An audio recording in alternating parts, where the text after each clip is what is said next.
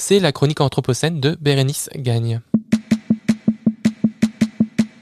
Chronique Anthropocène. Anthropocène. Anthropocene Chronicles. Anthropocène. Bérénice Gagne.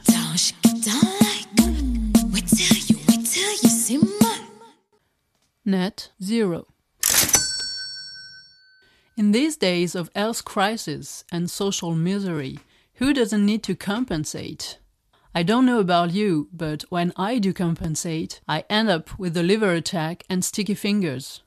Well, it's a good thing. Compensating and washing our end of it. That's what we are offered regularly. Do I feel guilty about flying? Is the famous flygskam killing me? Click on Plant a Tree. as suggested by Air France, which I thank for its empathy. I click, I offset my emissions, and let's go pack my suitcase for a weekend in Lisbon. Voyage, voyage.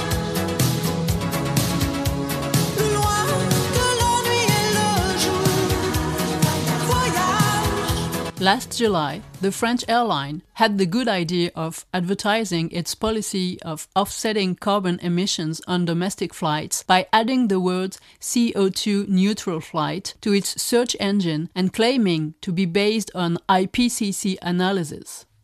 According to Air France, the Intergovernmental Panel on Climate Change supports the idea that the amount of CO2 emitted in one place can be offset by carbon capture and energy transition programs developed elsewhere on the planet.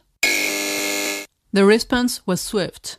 Climate scientist Valérie Masson-Delmotte, herself a member of the IPCC, reminded the airline that the notion of carbon neutrality implies that each emission of CO2 into the atmosphere is erased by removing the same amount of CO2 from the atmosphere and storing it in a sustainable manner.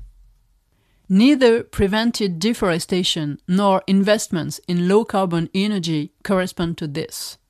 Finally, a reforestation project can indeed store carbon during the tree's growth period, but what about afterwards?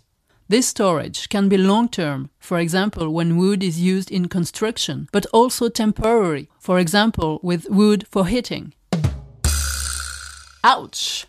Not that easy to offset carbon emissions. The reality of ecological restoration is far more complex and takes time. In the online journal Anthropocene, Lauren Oakes, a conservation scientist in the Department of Earth System Science at Stanford University, highlights the complexity of sustainable forest restoration, including the need to select tree species that match the projected and therefore modeled future climate of each planting site. The economist Harold Levrel recently published Les compensations écologiques, ecological offsets. He provides a comprehensive critical diagnosis of the scope and limitations of emissions offsets as a tool to balance the damages to species and natural habitats in order to achieve so called ecological neutrality. He describes the economic logic behind emission offsetting. With the growing awareness of global warming, the carbon offset market is booming.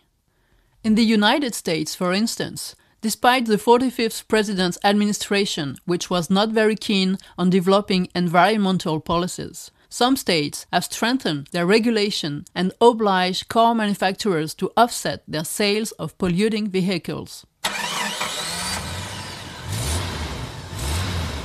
This is how the electric car manufacturer Tesla owes a significant part of its development, more than $3 billion since 2012, to the sale of its carbon credits to other car manufacturers.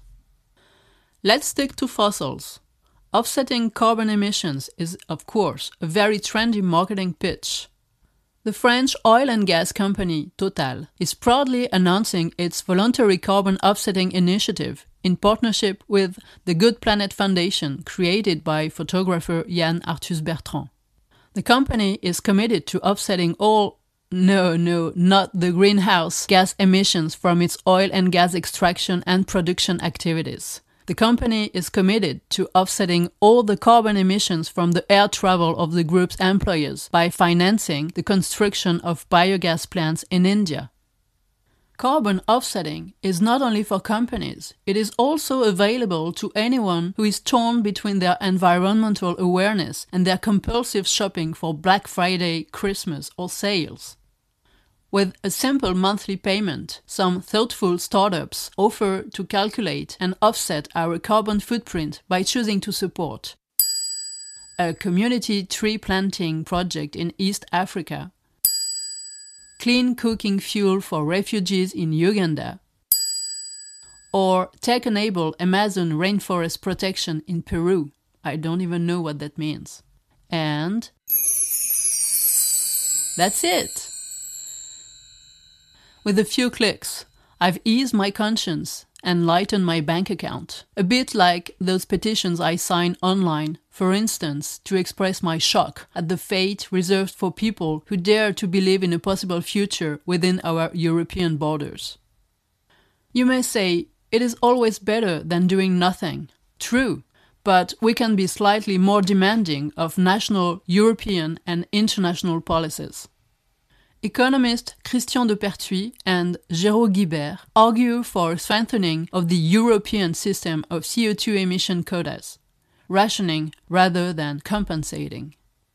The cap and trade system already allows European industries to trade CO2 allowances, generating a price for carbon to be paid by polluters. Unfortunately, the mechanism is inefficient because free allowances are generously distributed and the carbon price is too low, supposedly to avoid relocation to less constraining regions. This is why the two economists recommend including the transport and construction sectors in the allowance policy, tripling the price of carbon and correcting the free distribution of allowances. The carbon border adjustment mechanism proposed by the European Commission and US President Joe Biden would sanction countries that do not prevent carbon emissions. To ensure that this mechanism is not a new form of protectionism, the two economists call for coupling carbon pricing at the borders with a European initiative to relieve the debt of the poorest countries. Speaking of debt, how about we start by paying our own?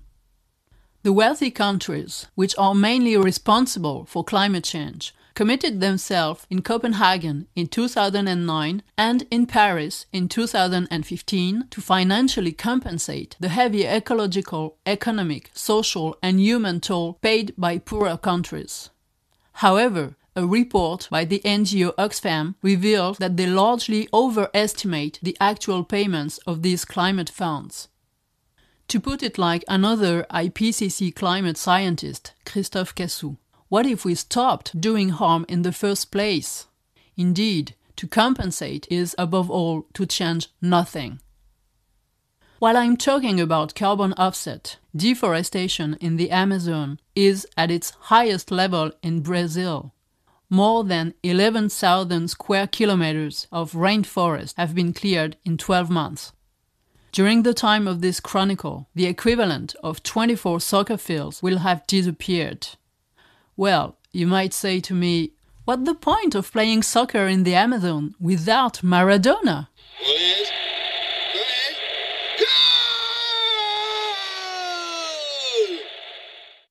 What is carbon offset all about? Above all, carbon offsetting revealed the shame of the rich country's citizen, abandoned to their individual guilt by leaders who are arrogant about 30 year objective but globally inactive. As the activist Greta Thunberg says, setting carbon neutrality objective for 2050 means above all that we will continue our destruction process for another 30 years. Well, let's compensate before the world's mental health is fully Decompensating. Voyage, voyage, le loin de la nuit et le jour. Voyage, voyage, dans l'espace inouï de l'amour. Voyage, voyage. Chronique, Anthropocène. Anthropocène. Anthropocène chronicles. Bérénice gagne.